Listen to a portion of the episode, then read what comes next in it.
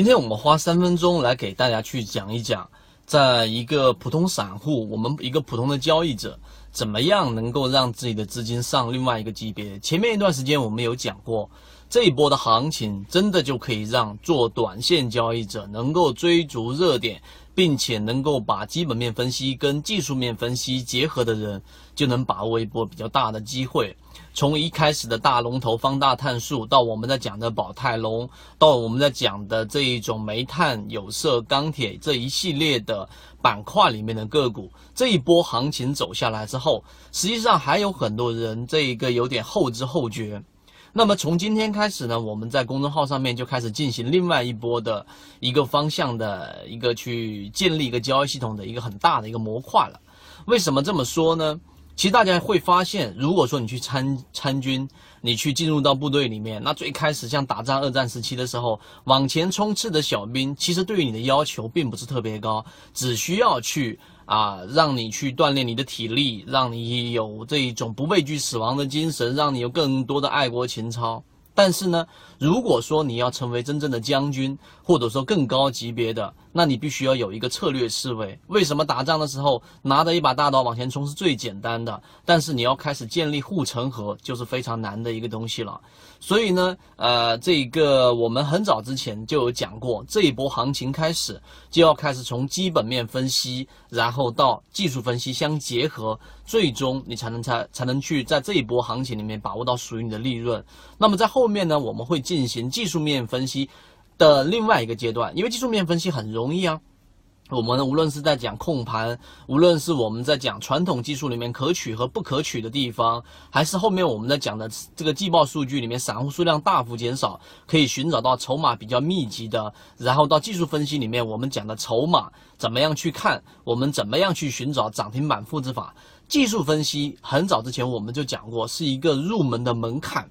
那么到另外一个级别，就是我们说你要开始去建立自己的护城河了。你的护城河不能简单的只是只看一些散户数量大幅减少了，开始要去寻找到行业里面最具有我们说基本面分析里面的安全系数的，也就是说它被低估的。无论它是价值性被低估还是成长性被被低估，你都可以去通过我们后面讲的方法，然后计算出来。那么最终市场它会有一个认可度的，因为市场里面大玩家、大的参与者是我们说的游资和机构，他们不会简单的只是看成交量放大，他们就往里面杀了的，是成交量放大涨停板了，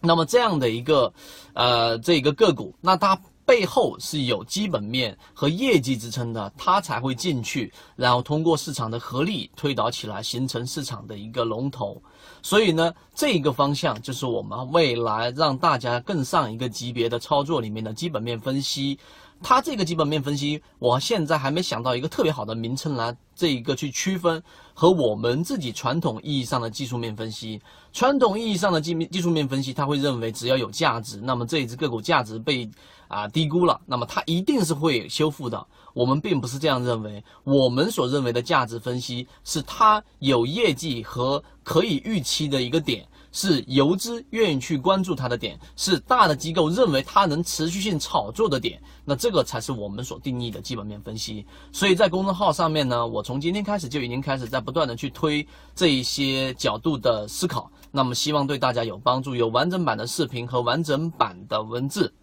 那如果说你想从这个角度去建立自己的交易系统的话呢，就可以在公众号的末尾。去做一些啊评论和我们去聊一聊，但是由于直播平台的原因呢，在这地方我就不方便公布我们公众号的位置，我就会不断的在直播过程当中给大家去讲解，但公众号上面呢，它会有完整的细节，所以呢，知道公众号的人互相转告一下直播平台的原因，我就不在这地方公布了。所以作为一个总结，告诉给大家，其实，在交易真的就不是啊单纯的技术分析可以存活的，或者单纯的。基本面分析可以存活的，你必须要找到